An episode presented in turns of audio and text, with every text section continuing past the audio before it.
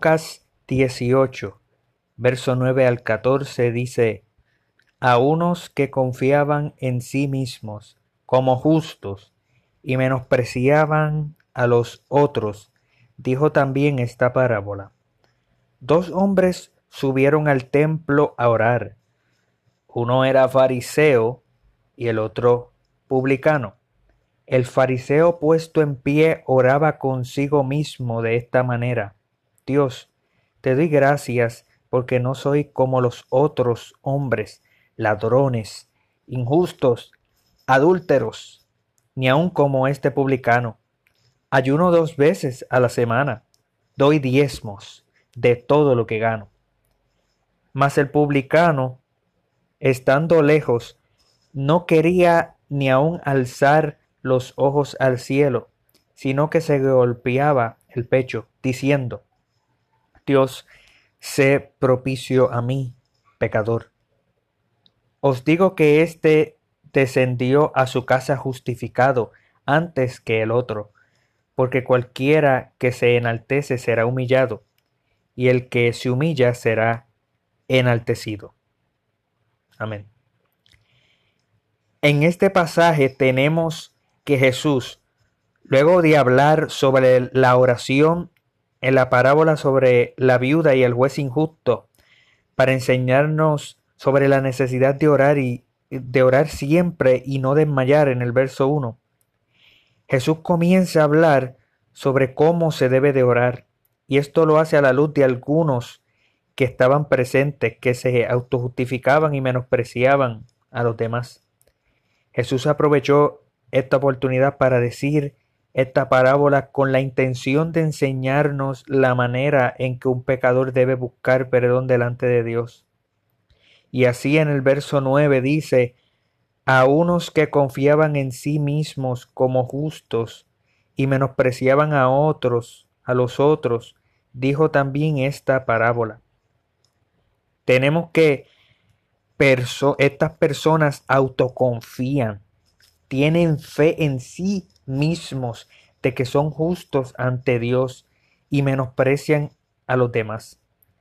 El menospreciar a los demás no era solamente porque le quitaban el precio, el valor a las personas, sino que ellos se tenían un precio tan elevado, un concepto tan elevado de lo que ellos se creen, se creían que ellos eran, que al lado de los demás, los demás no valían nada.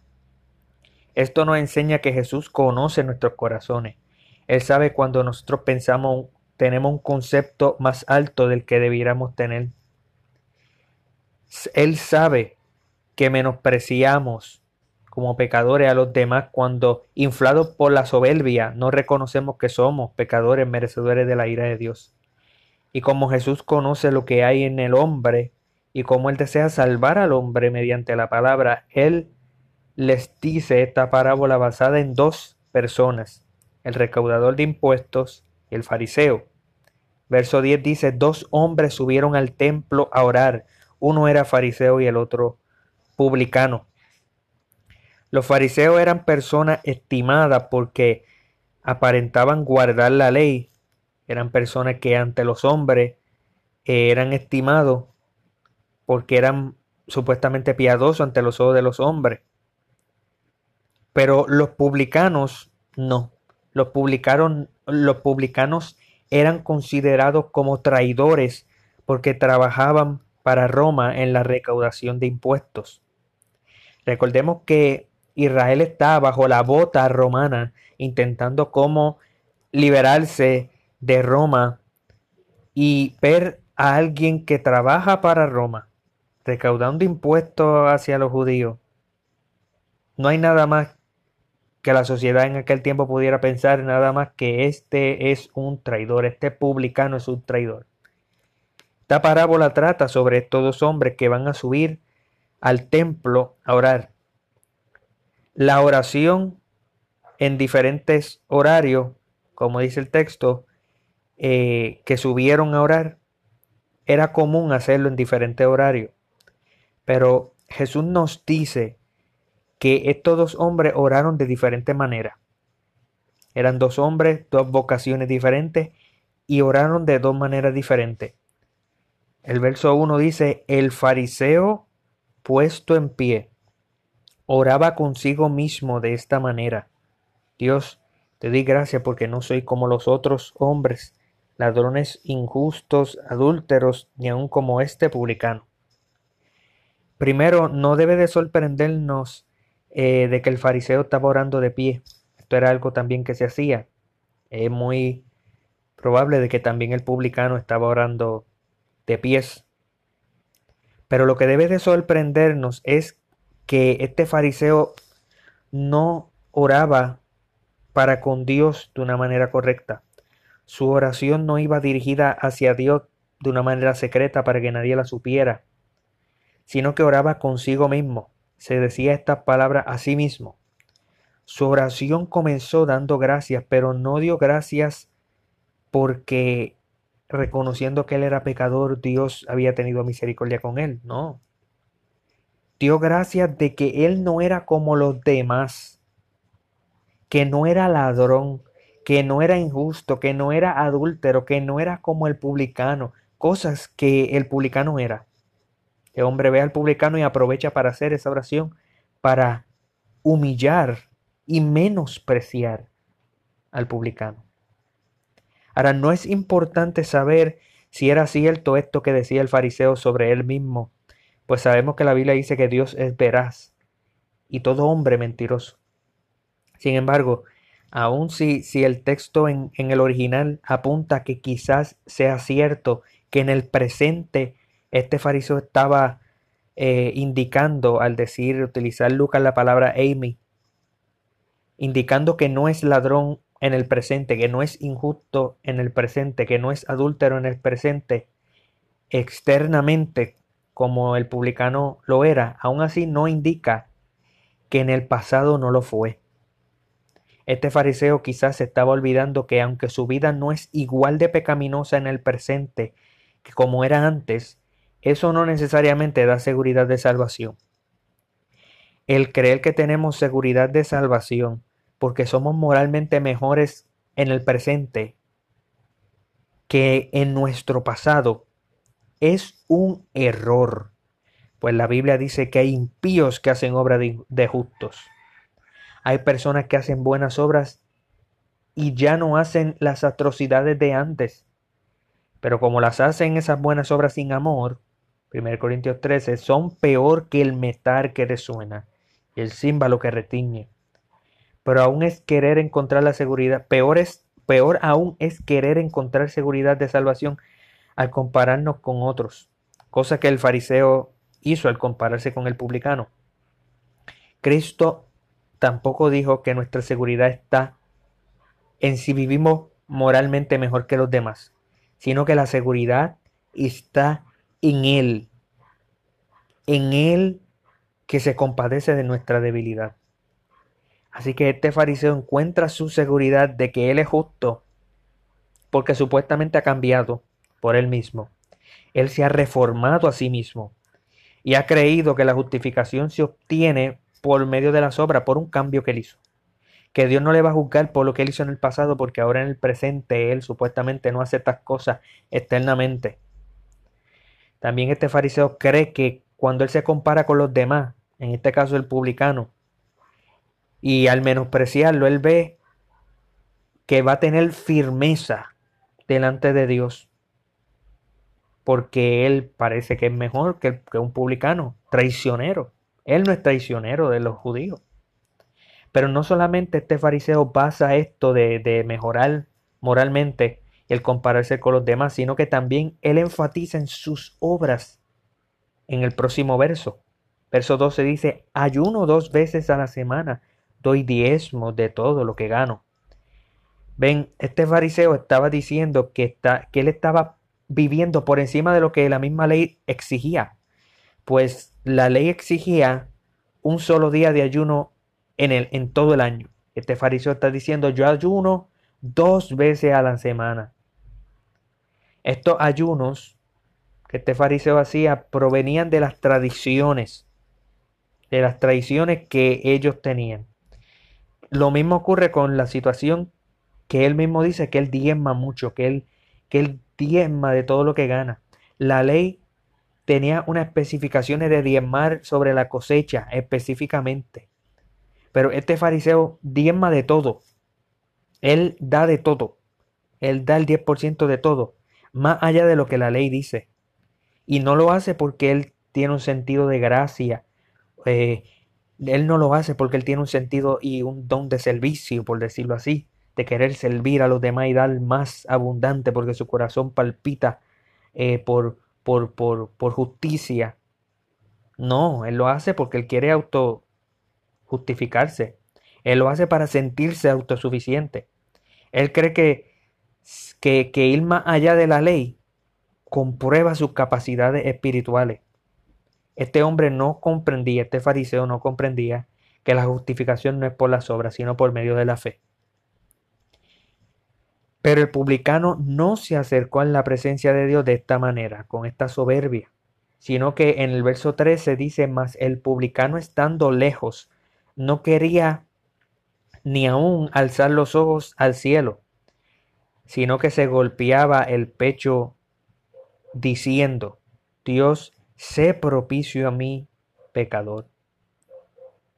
Ven, el publicano reconoció que era un pecador.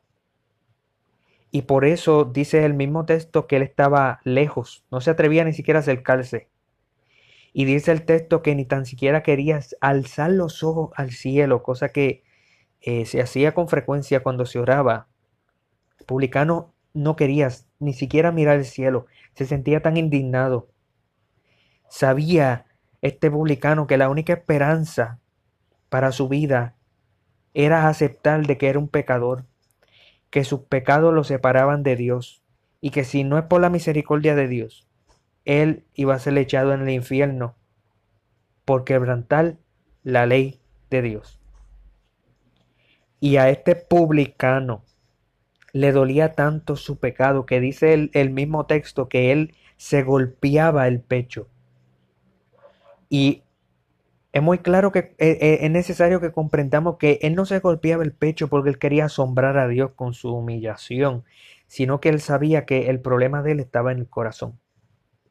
El problema del hombre está en el corazón.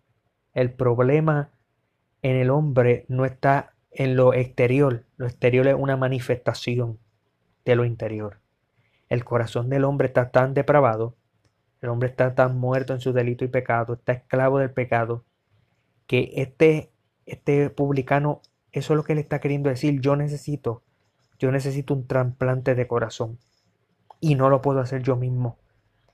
Él sabía que él no podía cambiar su condición. Por eso él vino ante Dios. Era el único que podía hacer esto.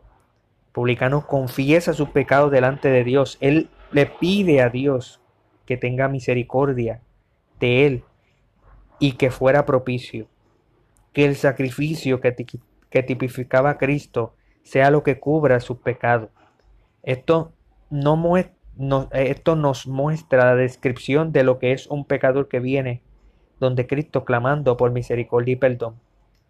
Y Jesús dice en el verso 14, os digo que éste descendió a su casa justificado antes que el otro.